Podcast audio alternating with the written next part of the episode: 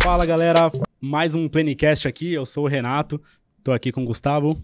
Fala pessoal. E hoje a nossa convidada é uma empresária, escritora e um monte de coisa, Renata Spalit. Rê, obrigado pela presença. Que legal, obrigada. Além de tudo, sou xará, né? É verdade, me achará.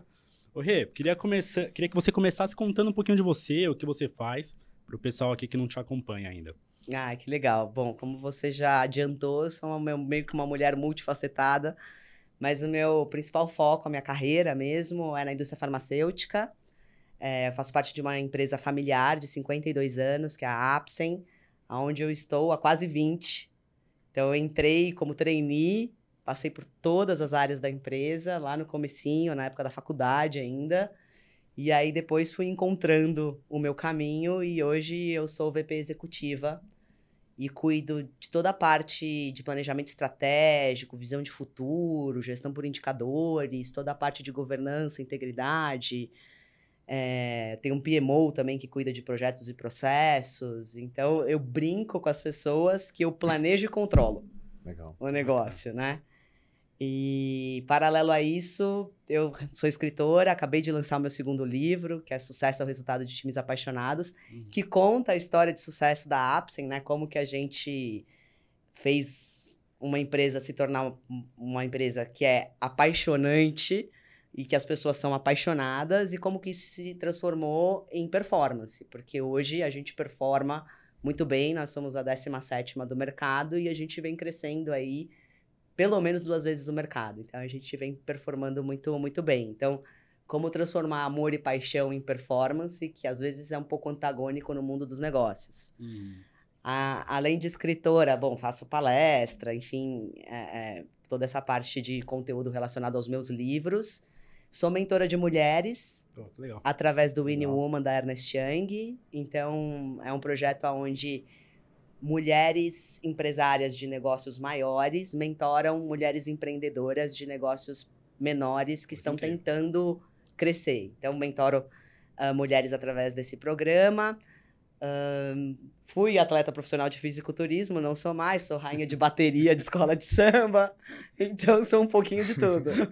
Caramba, Ô Rê, conta um pouquinho mais pra gente da história da Apsen. Eu, eu particularmente, tenho bastante curiosidade, assim. Eu gosto de saber histórias de, de grandes apaixonada. negócios, de grandes pessoas. Já por falar Então- em paixão, né? Eu sou apaixonada por contar a história da Apsen, Eu né? Tento sugar ao máximo, assim. E você, claramente, é apaixonada pelo negócio. assim. Super, super. Bom, a gente tem uma história assim, a gente brinca em marcos, né? Se a gente pensar lá atrás, na fundação, com, com os meus avós, né?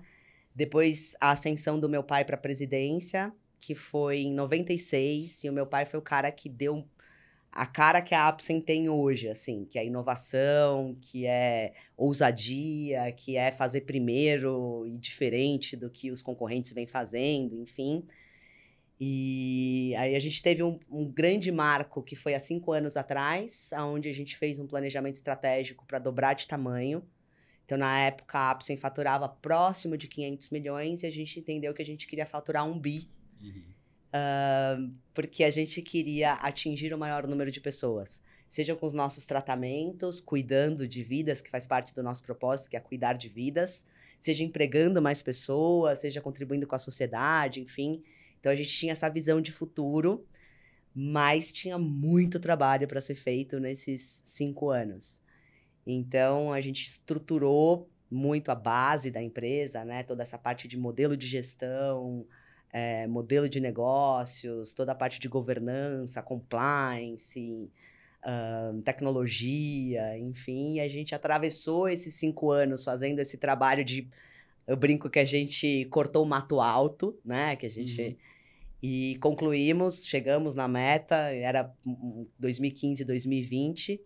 E agora a gente está entrando num novo momento que é dobrar de tamanho novamente nos próximos cinco anos. Mas a gente está ousando ali, desafiando o pessoal para tentar fazer isso em quatro. Então a gente tem cada vez mais desafiado o nosso time a encontrar caminhos e oportunidades para que a gente consiga antecipar essa nossa próxima meta, assim. E a Apsen, como eu falei, é uma empresa familiar. O meu pai é o presidente, ele tá super presente, assim, é um cara diferente, um cara à frente do seu tempo, que sempre implementou coisas uh, que a gente está falando hoje no mundo dos negócios, que ele já acreditava lá atrás. Toda essa parte de gestão de pessoas, de valorização do ser humano, toda essa parte é, de colocar o ser humano no centro mesmo. Ele já falava disso desde que eu me entendo por gente, assim. Era um cara que sempre teve muito feeling, tanto para produto quanto até em relação a palestrantes que iam estourar. Eu lembro que antes de estourar, ele levava o cara na ápice e pouco tempo depois o cara, bum! Porque ele já tinha enxergado, ele já tinha percebido que aquela pessoa tinha um conteúdo relevante, enfim.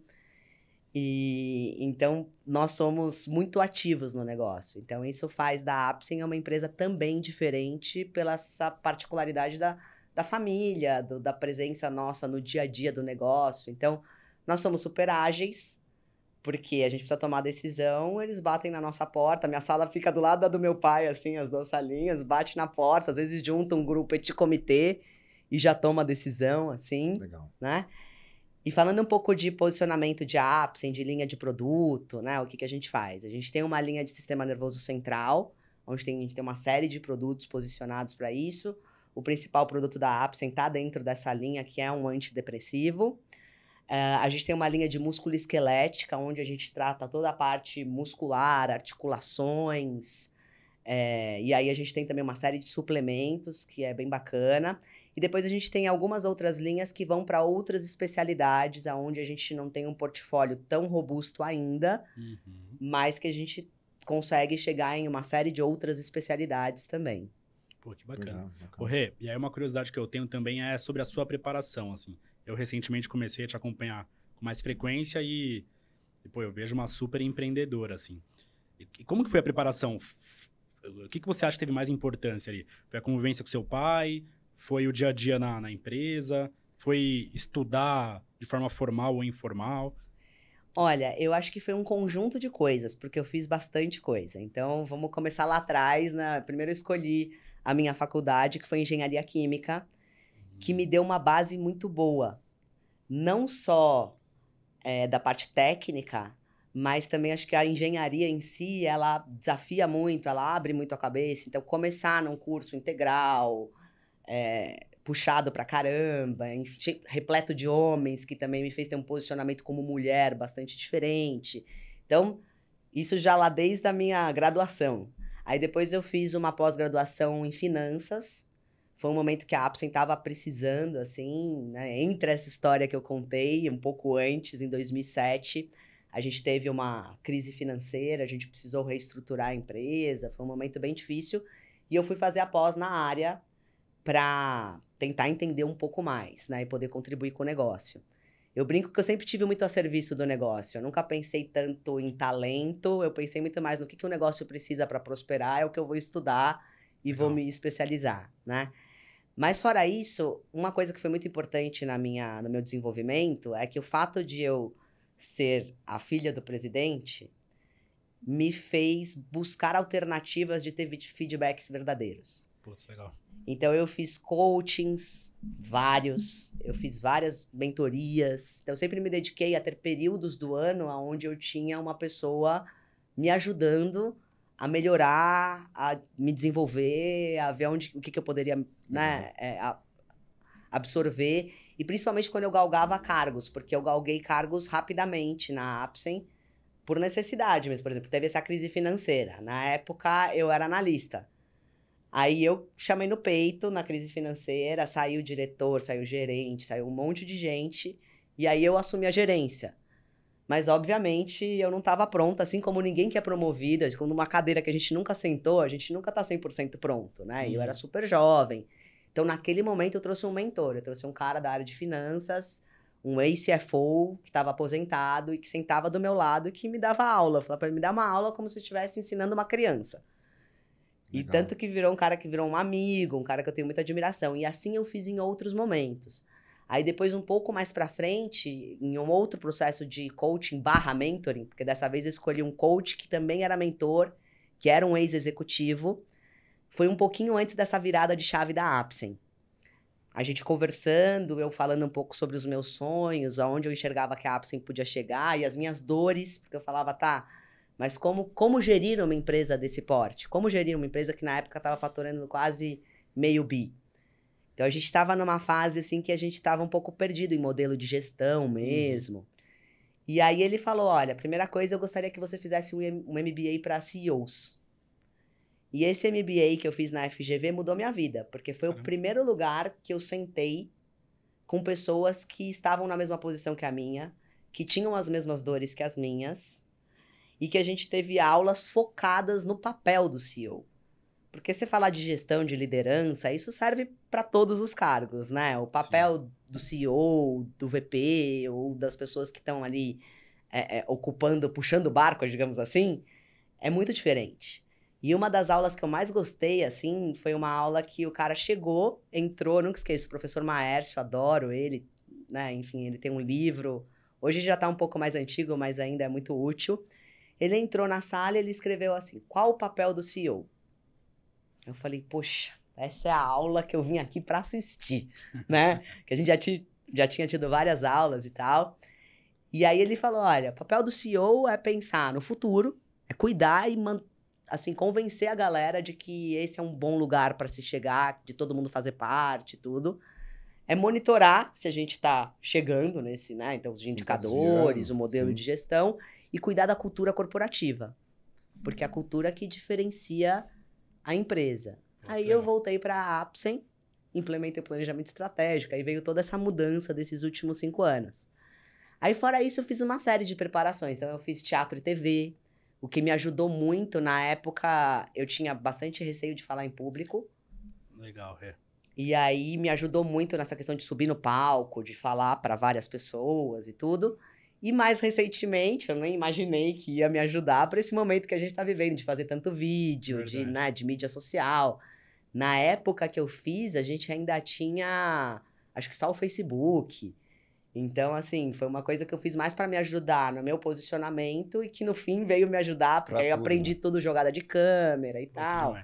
Então, eu sempre fiz muitas coisas, eu fui muito inquieta, assim, em me desenvolver. Uma série de cursos. Uhum. A Apsen promove muitos cursos de desenvolvimento também, então Legal. sempre, até quando eu não era o público-alvo, eu tentava estar presente para participar, para assistir, para aprender. Legal. E hoje em dia, o que eu faço para me manter atualizada, eu faço parte de um mastermind e eu faço uma parte de uma série de grupos, acho que pelo menos uns cinco ou seis grupos é, de executivos C-level. Então, são grupos que discutem, que se encontram, que fazem happy hour, que não tem uma agenda fixa, uhum. Mas que desde discutir questões econômicas, desde de discutir legislações que estão sendo avaliadas e que podem entrar em vigência, que podem, de alguma forma, impactar os negócios, até networking mesmo, porque a gente acaba gerando negócios um para o outro, enfim. Qual que é o poder disso, Rê? Dessa troca, dessa convivência com pessoas ah, é... diferenciadas? Eu acho que é, é poderosíssimo, assim. Acho que é uma das coisas mais importantes da, do momento, né? Mais relevante é, é o networking, é a audiência, né? O novo é o novo dinheiro a gente falar né, sobre isso. Verdade, Acho que é, você ter um bom networking, você ter uma audiência Razoável. fiel, assim, que, né, que consome o, o teu conteúdo, que consome o seu produto e tudo, acho que esse é o caminho. Pô, que demais. E, e, e, e, na realidade, perdão de cortar, a escola, eu vi um, um, educador falando, agora não me lembro o nome dele, fugiu, falando que na realidade o papel fundamental da escola não é, é o primário não é levar o conhecimento, né? é fazer o network das crianças, né? Você começar é, a aprender a conviver com outros com outras pessoas, com outros Sim. seres humanos, é que isso vai te promover, vai te estimular a se desenvolver. E a escola tem esse papel E eu primário. acho que acontece muito de as pessoas crescerem na carreira.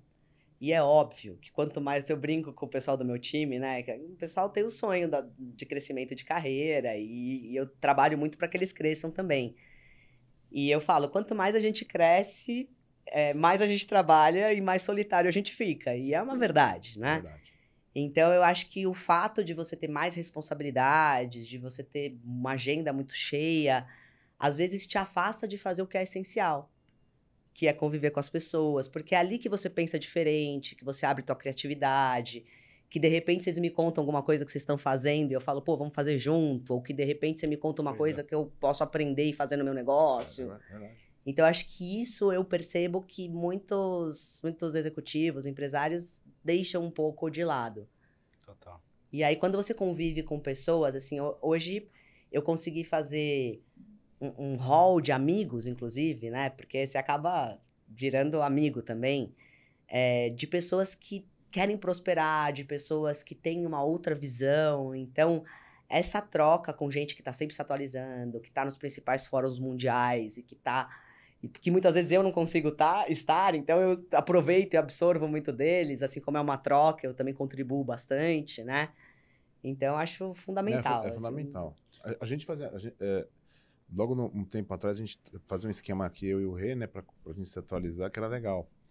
A gente treinava aqui na academia no final da rua e tomava o café da manhã junto, né? Lembra disso? É verdade. A gente se atualizava ali, trocava umas ideias, e ali aquilo dava insight, tá, inspirações, enfim, Sim. bem legal. O, o, o Rê, e aí você falou de audiência, né? Eu também costumo dizer que a audiência é a, é a, moeda do momento, assim, a coisa mais valiosa.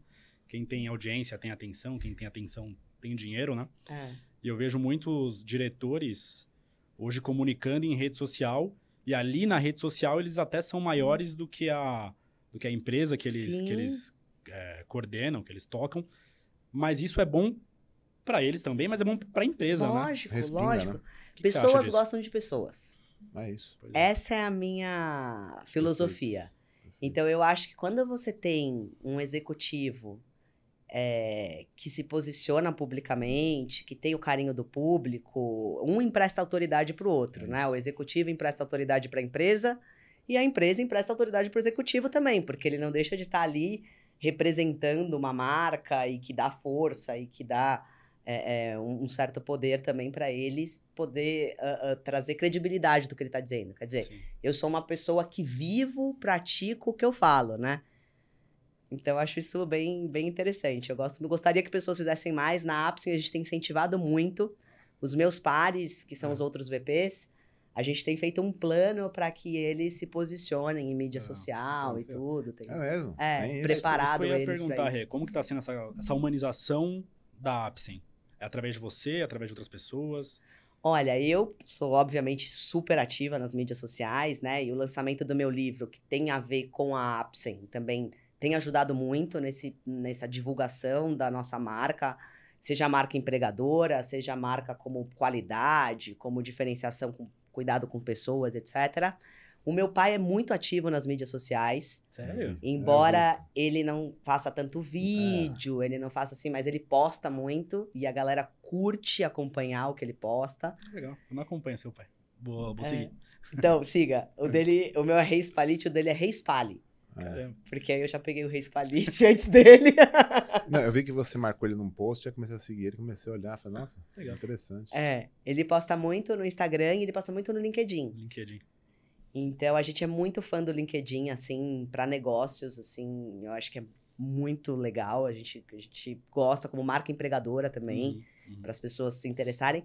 E as nossas pessoas, por mais que elas não sejam produtoras de conteúdo profissionais, mas a nossa gente mesmo, toda a uhum. população uhum. da Apsen, eles postam, né? Tá, Sim. Aconteceu uma coisa bacana, eles postam. A Apsen fez uma ação que eles admiram, eles postam. Isso é sensacional. Então, isso vai potencializando quem é a Apsen, sai um pouco da narrativa da Renata contando, porque tem uma certa.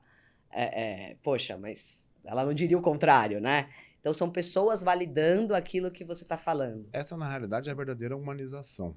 A humanização verdadeira é essa, porque quando você tem um eu não gosto dessa palavra, mas enfim, vou usar ela porque não tenho outra de cabeça. Um colaborador que está ali na sua empresa, promovendo a empresa, isso só traz para quem está do outro lado, seja quem for, é. consumidor ou não consumidor, a ideia de que pô, aquele lugar é legal. É. É. Sabe, aquele lugar é, é me sinto, é. Pô, acho que é bacana. Não, e o que a gente tem nós temos ex-colaboradores que se posicionam em mídia social falando da Apsen. Isso é muito Até ex-colaboradores que estão em outras indústrias.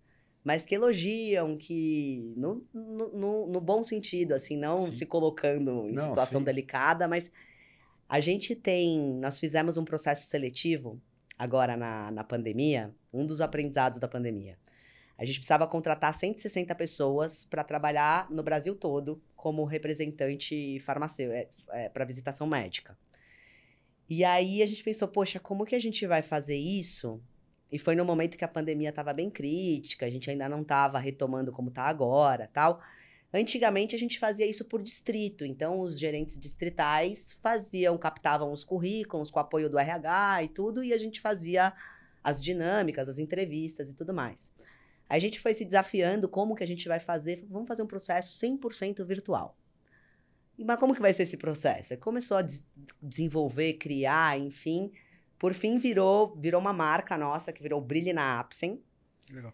E aí, 17 mil pessoas se inscreveram para participar de 160 vagas. Caramba. E a gente gamificou esse processo seletivo ao longo de alguns meses. Então, eles foram participando das etapas e eles foram postando. Então, de repente, tinha uma enxurrada de gente que não trabalhava na Apsen, postando sobre a Apsen. E como eles tinham que estudar, porque era gamificado, então eles tinham que saber muito sobre a história da Apsen, sobre o nosso propósito. Aí começaram a acompanhar eu e o Renato. E aí eles começaram a falar sobre a Apsen como se já trabalhassem na Apsen. Conviveram aqueles meses em lives fechadas, conversando com a gente, né? E eles começaram a se, eh, se posicionar publicamente. Então, esse tipo de coisa vai cada vez mais trazendo relevância, porque aí, de novo, não é nem o colaborador que trabalha, é o colaborador que já está fora, ou é o cara que quer entrar, que está falando. Então, tudo isso vai construindo um, uma imagem de marca muito legal. Incrível. Ô, Rei, como foi na pandemia, é, na gestão, assim? Eu acho que existe uma linha muito tênue entre gestão à distância e ausência de gestão, assim. Foi o caos. Como, como que foi isso?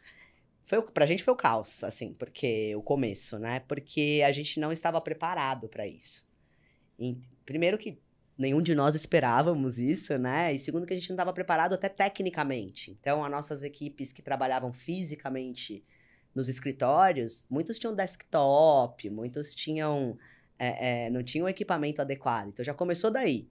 Como que a gente faz para colocar notebook para todo mundo, né? No momento que tudo estava em falta no mercado. Então aí a gente, né? Eu sempre brinco que Deus trabalha na Apsen, que a gente tem umas situações iluminadas assim. A gente ia renovar os notebooks da força de vendas. Aí a gente direcionou esses notebooks com uma parte do estoque que a gente tinha, fez um mutirão com a área de tecnologia e colocou todo mundo em home office o mais rápido possível.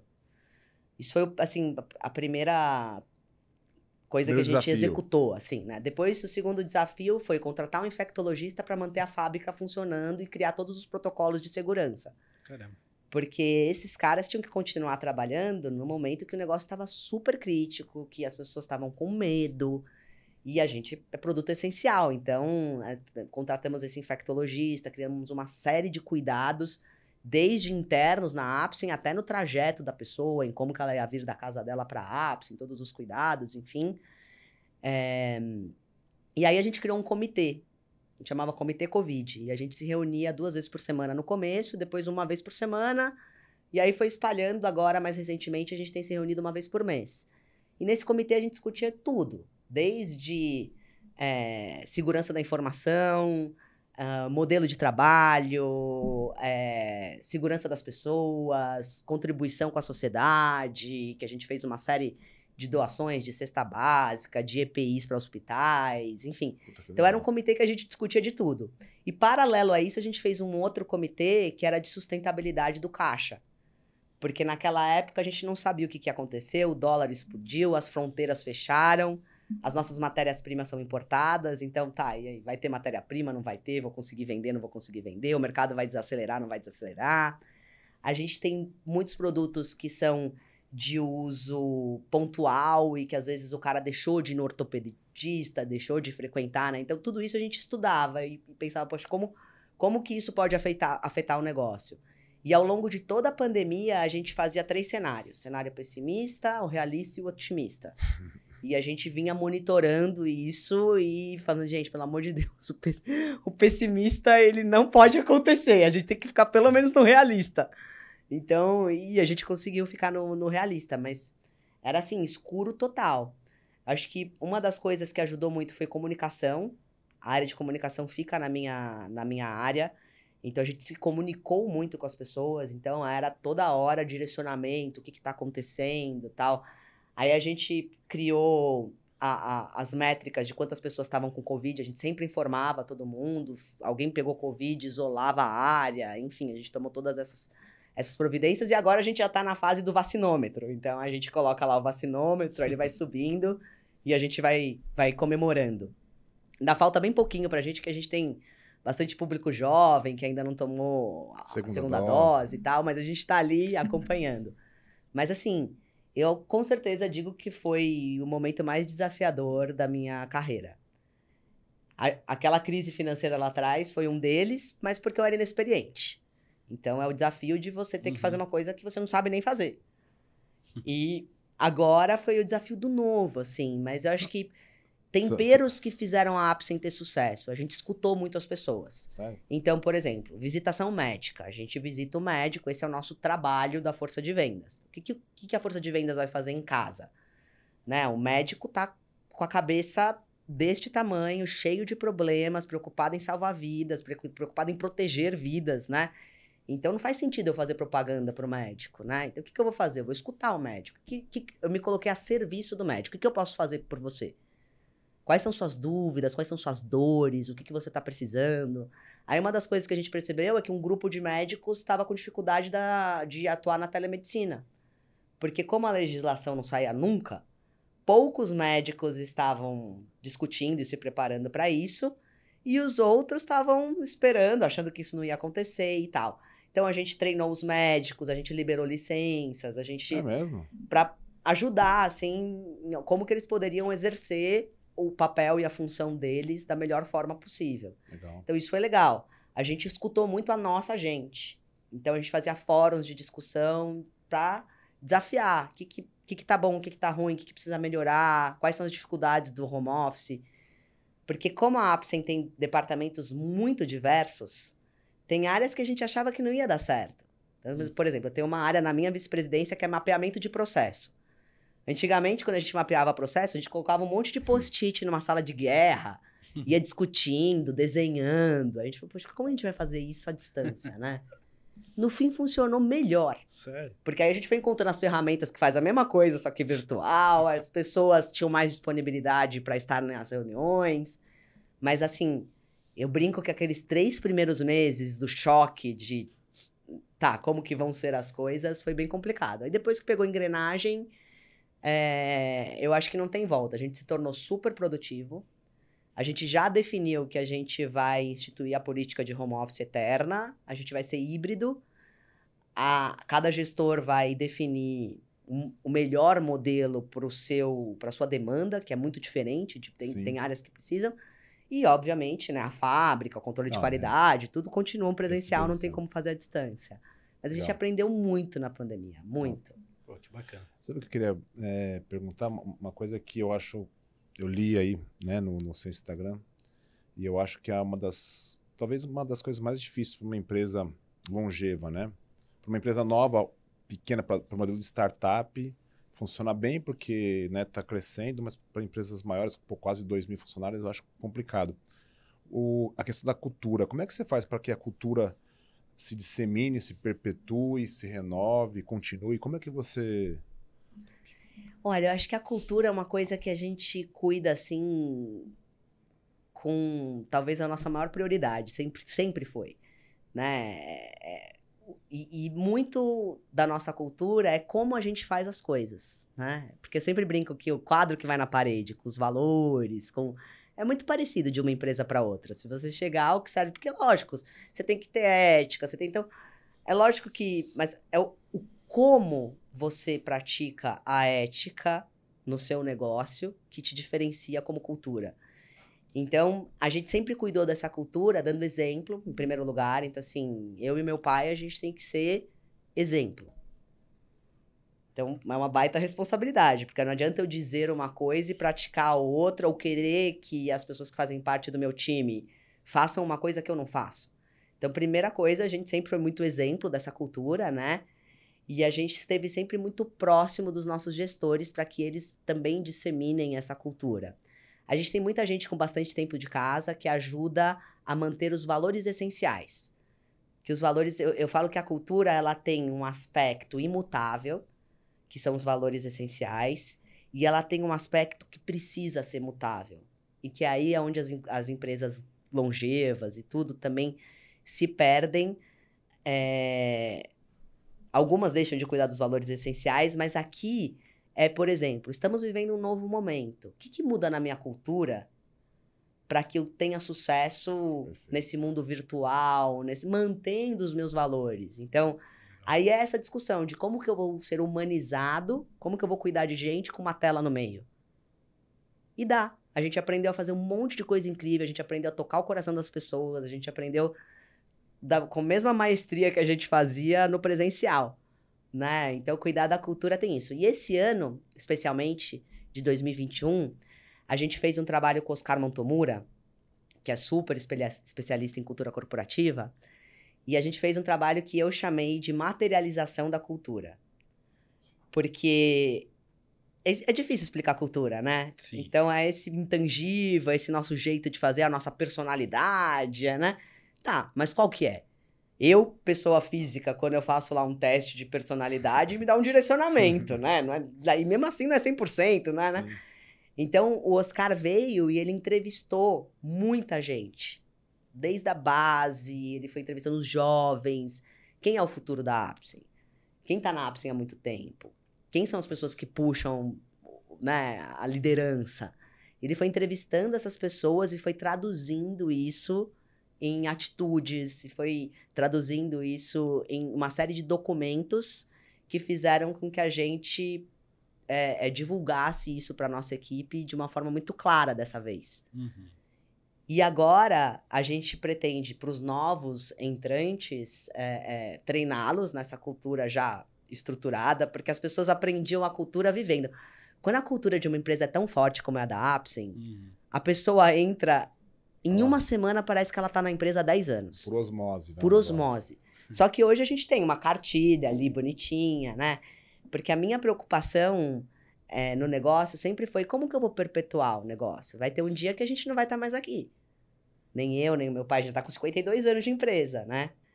Então, é, cuidar dessa cultura que é o que eu acho que vai fazer a diferença. Eu, eu tenho plena ciência de que a Apsen é o que é pela cultura. A gente tem tá. produtos diferenciados, eles têm um papel importantíssimo, mas antes do, dos produtos vem as pessoas. Porque sem pessoa não tem produto. Sim. Então, cuidar da cultura para mim assim é algo que é uma prioridade. Bacana. É de você estar tá sempre é, é, se alguém sai um pouquinho fora, chamar para conversar e falar, olha, principalmente quem vem do mercado, vem de uma realidade bastante diferente. Então, às vezes a gente é precisa é educar um pouquinho. Uhum. E as pessoas são abertas para isso também, porque elas entendem que elas estão chegando num lugar que é legal, que tem um monte de coisa boa e que tem suas particularidades. E que ela também precisa se adaptar para dar certo, né? Incrível. Ô, Rei, e qual o ponto da cultura é, você acha que é essencial para manter um time de apaixonados? Ou como você faz seu time ficar apaixonado pela, pela empresa de vocês? Para mim, o ponto principal é conexão de sonhos. Putz, que legal. Eu acho que a gente só virou o jogo da Apsen o dia que a gente construiu o sonho juntos, todos, e o dia que os 1.800 colaboradores se enxergaram dentro desse sonho. Aí sim, aí você entra, eu brinco que você entra no flow corporativo pessoal até tá me pedindo para lançar o próximo livro. Lança um livro sobre o flow corporativo. Porque é verdade. As coisas começam a acontecer numa outra vibração. Aquilo que era difícil, penoso, que você falava, gente, parece que eu tô carregando um piano para fazer sair, sai a forceps. Começa a sair naturalmente. As pessoas começam a trabalhar cada vez mais em conjunto, a cada vez mais se desafiar, a querer chegar nesse ambiente. Então eu acredito muito nessa questão da conexão dos sonhos, assim, de, de, de olhar para aquele ser humano que está ali atrás e entender. Porque muitas vezes o sonho da pessoa que ela está realizando através da uhum. Apsen nem é a função dela específica. Sim. Às vezes o sonho dela é contribuir com essa empresa que está ajudando a sociedade, é contribuir com essa. Ó, vou dar um exemplo para vocês. O Brilhe na Apsen também, a gente acabou de fazer o segundo Brilhe na Apsen. Dessa vez para contratar 62 menores e jovens aprendizes. E eu falei para eles, eu falei, gente, a porta de entrada da empresa é a porta da gente dar oportunidade. Porque fica mais difícil contratar uma pessoa que não teve uma base forte, de repente, para ser diretor do dia para noite, né? Então, uhum. a porta de entrada é onde a gente vai conseguir mudar a vida das pessoas. Legal. Falei, então vamos trazer jovens em vulnerabilidade social, porque às vezes é esse jovem que vai mudar a vida da família inteira. Então a gente fez todo um, um processo assim para que a gente realmente trouxesse esses jovens. A gente fez parceria com ONGs, a gente entrou nas comunidades, a gente apresentou a Apsen e tudo mais. Eles se inscreveram no processo. Aí também gamificado participaram, mas uma gamificação bem para jovem mesmo, com uhum. cara de TikTok, com cara, né? e no final, eu fiz questão de uma dinâmica que o pessoal não queria. Eles falaram, meu, vai dar trabalho, não vai dar certo, é o fim do ano, é a pandemia, é isso, é aquilo. Eu falei, gente, essa etapa eu não abro mão. A etapa final para os escolhidos era fazer um projeto social, implementar um projeto social e transformar a vida de pessoas. Poderia ser qualquer coisa. E eles iam filmar isso e mostrar pra gente. Eles fizeram coisas que os nossos gestores choraram, assim. Caramba. Então, esse tipo de coisa fomenta a cultura. Porque hum. esse jovem já entra entendendo, que ele fala, cara, eu preciso fazer a diferença na vida das pessoas todos os dias. Na Apsen, se você entra, todo mundo sorri. Todo mundo cumprimenta todo mundo. Não tem esses, os fornecedores, os clientes, as pessoas que vão na Apsen. Gente, todo mundo, desde a portaria, a pessoa me recebeu com um sorriso, me cumprimentou. Aí encontrei gente no elevador, oi, tudo bem? Oi. Então, são uma série de sutilezas que fazem parte dos, desse elemento do que é ser a Apsen, do que é as pessoas se apaixonarem. E eu acho que tem muito do Renato, porque imagina que a galera vem da indústria farmacêutica, a indústria farmacêutica, os players maiores são gigantes, né? Os presidentes são inacessíveis, uh, ou eventualmente não são tão carinhosos como meu pai e tudo. E meu pai é o cara que encontra no corredor cumprimenta, pergunta do filho, pergunta, lembra se a pessoa estava doente, quer saber se melhorou, como que tá, levanta e cumprimenta a Val que serve o café. Então, é, são essas atitudes, as pessoas olhando, observando o que ele faz, vão entendendo o que, que é a nossa cultura. Então, eu tenho que me importar como o Renato se porta. Muito legal. Legal. Ô, Rei, conta um pouquinho do seu livro. Eu já li o primeiro, o segundo ainda não tive a oportunidade, mas vou ler esse ano ainda. Não, gente, eu cometi um gafe. Imagina. Que eu tava com o livro separado para trazer e esqueci. Aí que eu tava aqui na porta, eu falei, Imagina, agora. Tem problema. Mas eu vou mandar entregar aqui já já, hoje ainda. tá então até o final de semana eu leio. É, conta um pouquinho do livro. Eu, eu já li o primeiro, queria saber a diferença, enfim. Como. Ó, o primeiro livro, que se chama Do Sonho à Realização, é um livro que conta a minha biografia, não em ordem cronológica, não é? Tipo, ah, na, da minha infância até são casos da minha história aonde eu vou fazendo a pessoa passar por um processo de autoconhecimento junto comigo, de repensar, de se descobrir, enfim. É um livro que tem muita conexão com as mulheres. As mulheres, assim, se conectaram muito comigo nesse livro, porque eu falo de um divórcio. Eu tenho uma foto épica no meu livro, que eu tô rasgando o vestido de noiva, assim, que a mulherada adora e tal.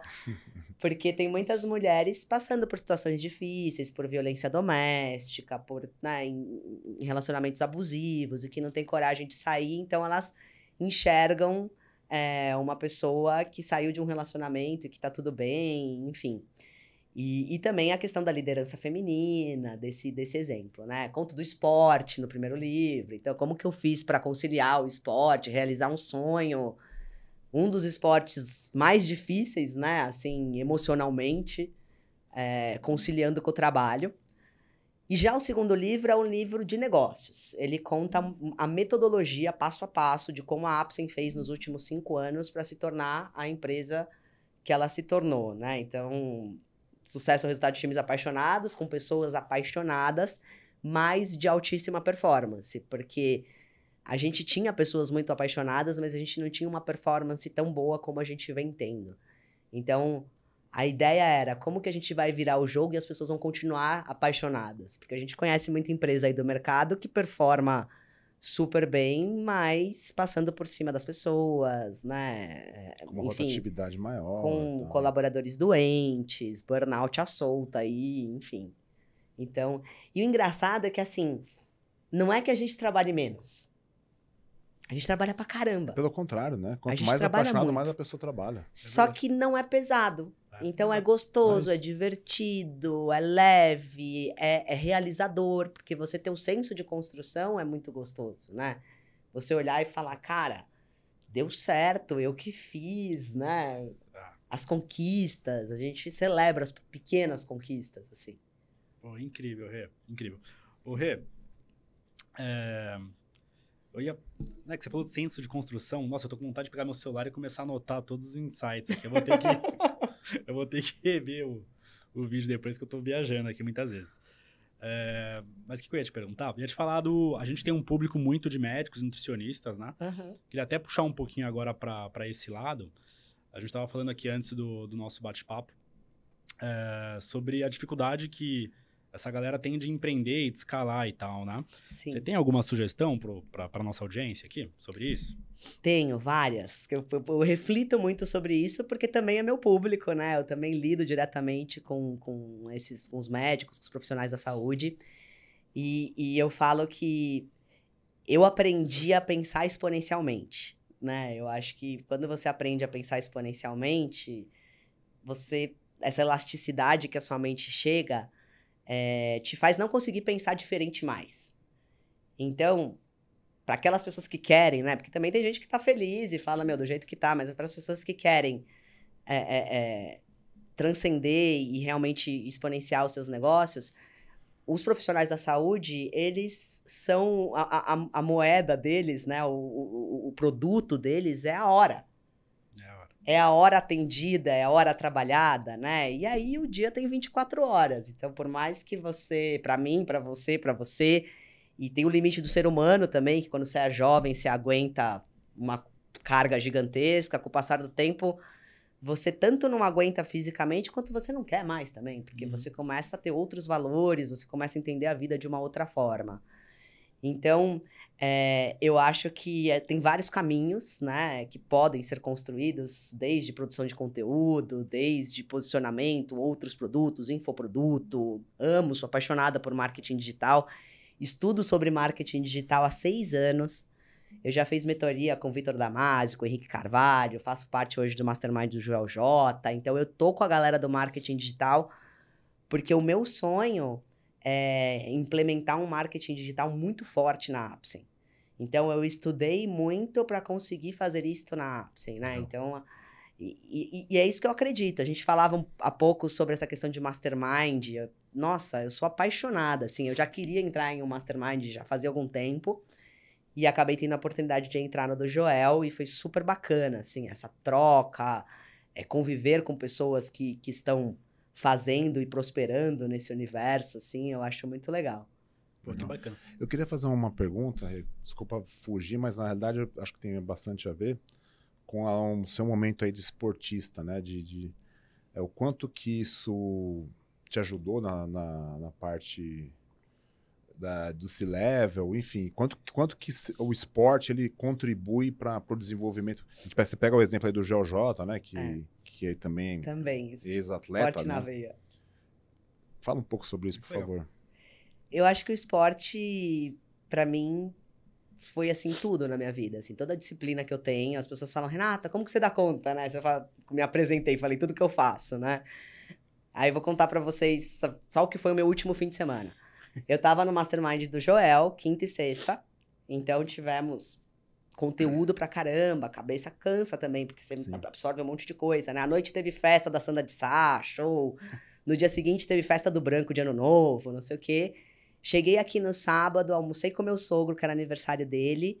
Depois eu fui para uma apresentação da escola de samba às duas da manhã. A gente entrou na avenida às duas da manhã.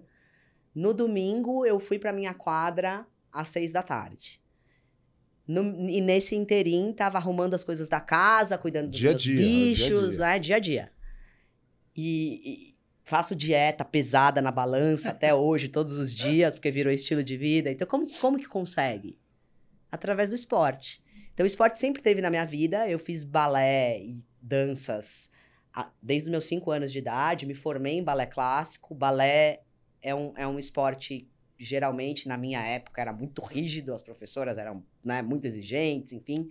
Então isso me fez uma pessoa resiliente, porque apanhava pra caramba no bom sentido, assim, né, de, uhum. de levar muita bronca, de a, a, busca da perfeição, né, no esporte. Era uma, escola mais soviética, né, uma coisa é, mais é muito russa, russa. É.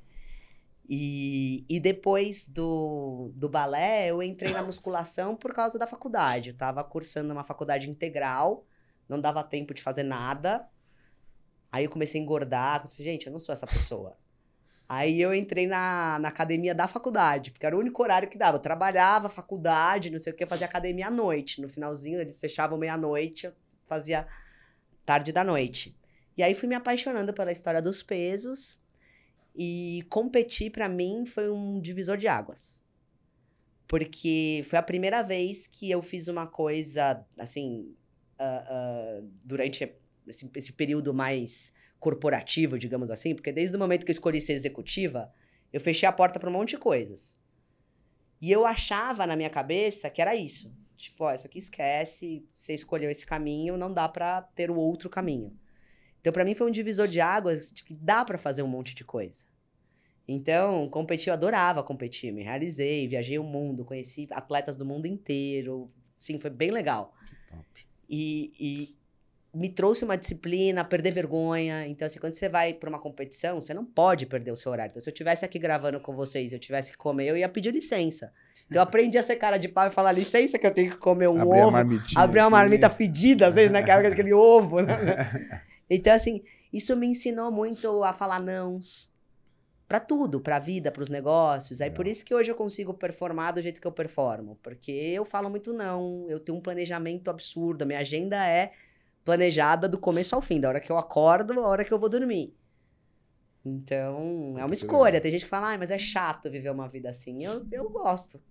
Então depende muito da, da visão de cada um. Até autoestima também, né, Gu? A gente fala muito de autoestima, né? Isso muito. ajuda muito para empreender, para tudo, na verdade. Muito. Eu brinco com o meu personal. Falo, desde que o shape esteja em dia, tá tudo certo. legal, muito legal. Ô, Rê, e... e sobre empreendedorismo feminino, assim? Eu acho muito legal quando eu conheço mulheres que, que empreendem, que hum. são empoderadas e tal. O que, que, você acha?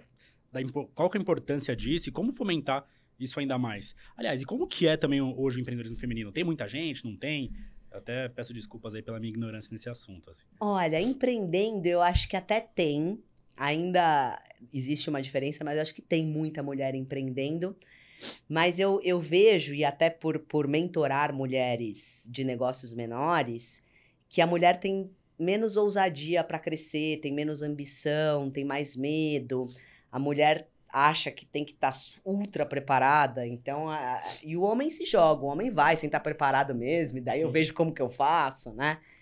Então isso, isso eu percebo, assim, mas tem muita mulher talentosa, tem muita mulher que tá fazendo coisa muito diferente aí, e, e me abriu muito a cabeça conhecer negócios diferentes, falar, caraca, liderado por mulheres, negócio de tecnologia, negócio que eu falei, poxa, não, não, não esperava, então vem mudando muito o jogo, assim, eu acompanho essa questão de startups até por conta do Toledo há muito tempo, assim, e realmente era completamente masculino e, vem mudando, assim, razoavelmente.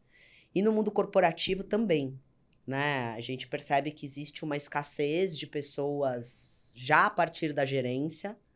Então, você pega as empresas, elas já são muito equilibradas, se você pegar o número total das empresas, mas aí você vai para gerência, já dá uma desnivelada, diretoria dá uma baita desnivelada. Aí se você for para VP, CEO, aí é assim, é um, é um achado, assim, né? E a gente trabalha muito para fomentar isso. Eu faço parte de um outro grupo de mulheres que fomentam o crescimento de mulheres, assim. O, o próprio grupo da Winnie Woman, as executivas, também discutem muito como que a gente pode abrir portas, como que a gente pode. Então, eu acho que o nosso papel que já, já chegou lá é um papel de ajudar, de inspirar, né? E de contribuir de alguma forma para abrir portas, assim, de fomentar a discussão. Então, eu tenho fomentado muitas discussões, seja sobre a questão das mulheres, seja sobre a questão da diversidade e inclusão como um todo, porque Sim. aí você começa a pensar na interseccionalidade. Para mim é fácil falar sobre mulher, porque eu vivi o preconceito, eu sei o que é entrar numa sala para negociar um contrato e o cara dar em cima de você, eu sei o que é a pessoa achar que você tá lá porque você saiu com alguém, a pessoa achar, né? Então, todo esse universo que a gente vive, que a mulher acaba às vezes se retraindo, fala, ah, não quero passar por isso, então eu prefiro nem, nem mexer, né? Uhum. Então, acho que o, nosso papel sobre isso é trazer a discussão. Então, às vezes, quando eu converso com alguns homens, na APS a gente conversa muito sobre isso, sutilezas que sempre existiram na nossa cultura, na nossa cultura latina, tudo, que prejudicam a mulher. Eu dou um exemplo para vocês. Em reuniões, as mulheres têm menos espaço de fala. O próprio homem, ele passa a fala para outro homem, mas dificilmente ele pergunta para a mulher, tipo, qual a tua opinião, o que, que você acha? E às vezes eu vejo que a mulherada fica Sabe quando parece que você quer entrar pra pular corda? Assim, tipo, esperando a sua vez, a corda tá batendo, você pensa, agora ainda não deu, ainda não deu. Então eu assisti uma live outro dia que tinham dois, três executivos, dois homens e uma mulher, todos CEOs de empresas, e ela não conseguia falar. A ponto de no chat a galera começar a comentar, tipo, gente, e aí? E aí, né? Né? E, então acho que tem isso. E, e, e aí eu penso, poxa, e a mulher negra, né? E a mulher trans? Pô, se tá difícil para mulher branca, privilegiada, que teve, né, toda. Então, hoje eu sou uma pessoa que, assim, eu trabalho muito para abrir portas para essas pessoas, assim, seja na Apsen, que eu acho ah. que a gente tem um baita poder, né, pelo nosso tamanho e tudo, mas eu transcendi a Apsen nessas discussões. Então, seja nas mentorias, nas minhas palestras, no meu posicionamento nas mídias sociais, em todo lugar que eu tô no meu livro, você vai ler, você vai ler também, vai ter um capítulo lá diversidade e inclusão, e aí vem toda essa importância de a gente abrir. E eu falo muito sobre a importância que a galera acha que é uma importância social. E na verdade é uma importância estratégica. Porque parte do mundo ter ficado doente, né, nessa história de burnout, ansiedade, tudo, é porque a gente desequilibrou as forças femininas e masculinas, inclusive no homem. Porque o homem e a mulher, a gente tem forças femininas e masculinas. Eu sou uma mulher que tem força masculina bem exacerbada, assim. Então, o fato da gente ter diminuído a força feminina e deixado ela de lado nos negócios fez com que a gente encontrasse esses ambientes mais tóxicos, esses ambientes. Então, tanto o homem precisa voltar a trazer um pouco dessa força feminina do cuidado, né? Tanto a gente precisa dar espaço para mulheres para fomentar discussões, porque a gente vai produzir melhores produtos porque imagina que antigamente o homem produzia, sei lá, um absorvente interno para a mulher. Gente, não faz sentido, né? Então, se produtos para mulher, quem tem que discutir se é bom ou se é ruim são as mulheres, né? Que estão. E não é discutir como usuária, é discutir como desenvolvimento, é discutir na Sim. mesa da estratégia. É, não tem lógica nenhuma, né? É. Nenhuma. Então eu falo que é uma importância estratégica a diversidade, da gente pensar diferente, da gente ter pessoas que vieram de todos os lugares, de todas as realidades. Então isso faz você elastificar cada vez mais a sua mente. Pô, bacana. O duro, o duro é que é, não é essa cultura é uma cultura que às vezes você percebe assim algumas mulheres que falam assim, ah, isso é normal, ou seja, se acostumou com o negócio, é. né? É, sei lá, desde de um transporte coletivo, você passa por uma situação de constrangimento, Sim. seja qual for, ah, não, mas isso é normal, né? É. Faz parte. Pô, não faz parte, não, não é faz, normal, né? Não faz.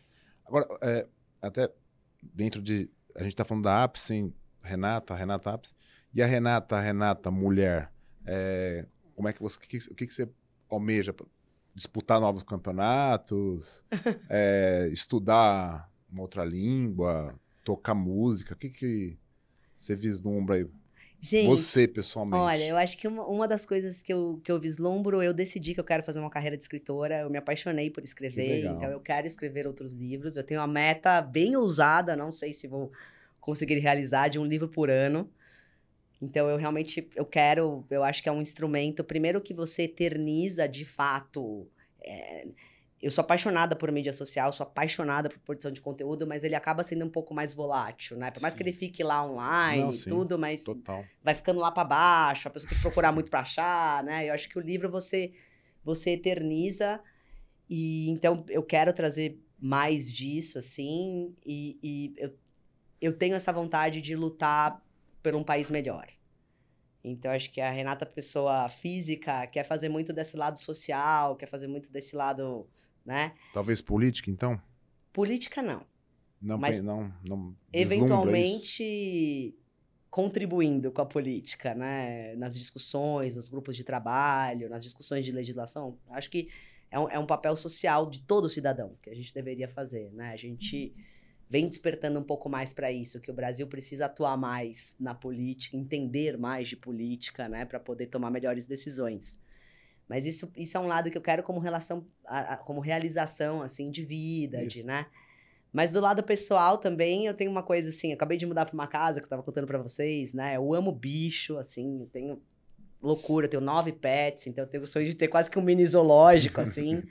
E eu quero curtir um pouco mais isso. O home office trouxe essa possibilidade de curtir as coisas que a gente gosta, sobra mais tempo. Então, é, treinar, quero treinar o resto da vida, quero ser que nem um abilho. Legal. Disputar mais não. Disputar, eu acho que não. Eu me decepcionei um pouco com o campeonato. É, é, um, é um esporte muito subjetivo. E aí você fica ali, né? Na, eu, eu, eu, fiquei, acho que quatro, quatro vezes em segundo lugar. E o segundo lugar, cara, ele dói pra caramba. Porque Engraçado, né? É, não deveria. As né? pessoas falam, você tinha que ficar feliz, caramba, é, é segundo lugar. Eu falo, mas o segundo é o primeiro dos últimos. eu sou competitiva pra caraca. Eu não quero subir no palco pra ganhar o segundo. Então, aí você vai olhar, comparar uma com a outra, depende. Eu acho uma coisa, você acha outra, você acha outra. Então, eu acho que talvez competir não, mas eu sinto saudade. Eu gosto da preparação. Do clima, do ambiente. Do clima, né? Eu, eu participava do WBFF. Então, poxa, a gente só ia pra lugar legal, hotel bacana e tudo. E o que eu achava mais mágico era chegar, sei lá, vai, Los Angeles, pisar num hotel super bacana e ver só atleta, gente bonita, gente, né? Hum. Bem-humorada, gente saudável, que é diferente. Normalmente, se nunca você fala, cara, a gente praticamente ocupava o hotel inteiro. Então, esse clima de ficar no hotel, de curtir com as pessoas, de pintar o corpo, de essas coisas eu sinto falta. Mas o carnaval me traz um pouquinho disso, né? Então. É verdade. É. E por que o carnaval? Desculpa, você, você curte o carnaval? Como, como que você foi Bom, como toda, chegar nele? Como toda brasileira, eu curto, sempre curti carnaval. Dançar e tal. Putz, eu olhava de criança as rainhas de bateria, ficava tipo, meu Deus, né? Mas de verdade, nunca imaginei que eu pudesse chegar lá. Era uma coisa que não passava na minha cabeça. Mas fazendo as minhas roupas para as competições, porque o WBFF tem toda a história de fantasia, de não sei o quê, eu tive que descobrir ateliê, eu tive que ir atrás dessas coisas para biquíni, para não sei o quê. E eu gosto de fazer coisa diferente, né? Eu fui criada pelo meu pai desde pequena, não pensar como os outros, não usar nada que ninguém usa. Então eu ia competir, eu queria estar com o biquíni que ninguém ia ter igual. E aí comecei nessa de fuçar e o pessoal começou a me apresentar o carnaval. Os bastidores do carnaval, né? Não o carnaval que eu conhecia como público. E aí eu comecei a ver que era possível. Aí eu recebi uma indicação para entrar como musa na Tatuapé, na frente da bateria. Puta, que legal. Aí desfilei, falei, cara, que legal. Energia ali, né? Aí o que, que aconteceu? Como tudo na vida que eu entro, eu entro de cabeça, alma e coração, eu sou uma pessoa, né? Intensa. Intensa, eu beijo, eu abraço. Aí eu ia todo final de semana nos ensaios, beijava a comunidade inteira, abraçava todo mundo, agachava para tirar foto com as crianças ficava com as crianças no colo. Daqui a pouco isso se espalhou pelo carnaval e eu fui convidada para ir para Barroca como rainha, porque eles tinham tirado a corte lá, a rainha tinha saído e tava vago esse posto. Aí eu falei, poxa, a rainha, né? Eu quero. aí eu fui, e aí, putz, primeiro que a minha primeira conversa foi com o meu presidente, e aí, nossa, me dei super bem com ele, assim, de valores, de sinergia de coisas que a gente acredita. Assim, ele é um cara super trabalhador. Ele é o presidente de escola de samba mais jovem de todas as escolas de samba de São Paulo, Rio, de todas. Então eu me identifiquei muito com a garra dele, assim, com a vontade de crescer. Eles tinham acabado de subir para o grupo especial, vieram do menos nada, sem dinheiro.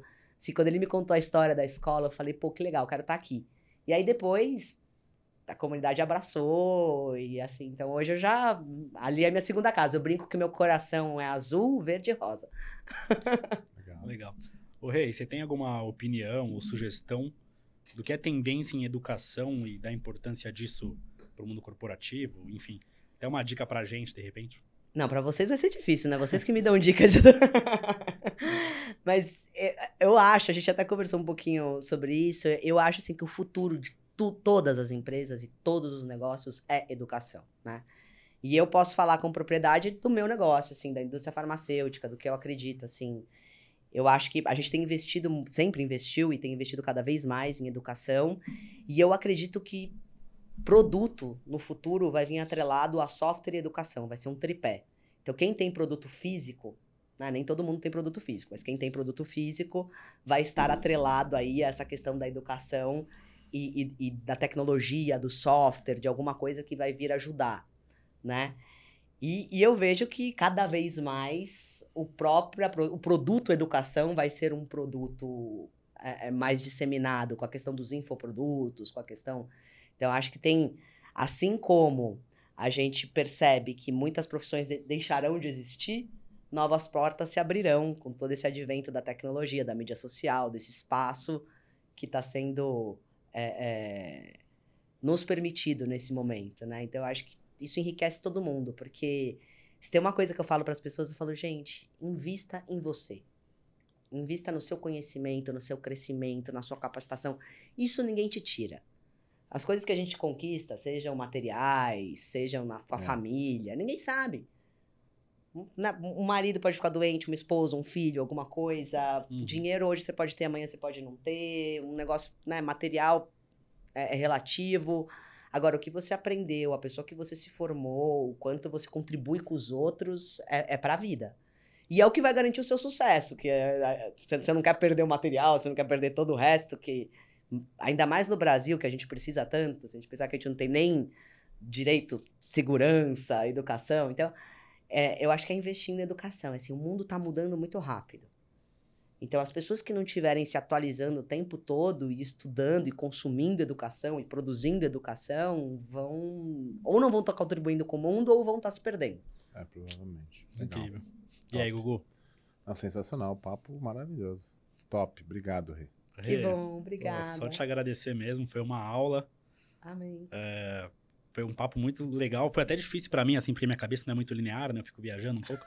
eu e também, aí... eu tenho a mesma cabeça. E aí você me levou para vários lugares através de insights. Aí eu falei, nossa, preciso voltar aqui. Queria pegar o celular para anotar. Bom, Mas enfim, só feliz. agradecer mesmo. Foi uma aula. Tô muito feliz. Obrigadão. Amém. Obrigada pelo convite, viu?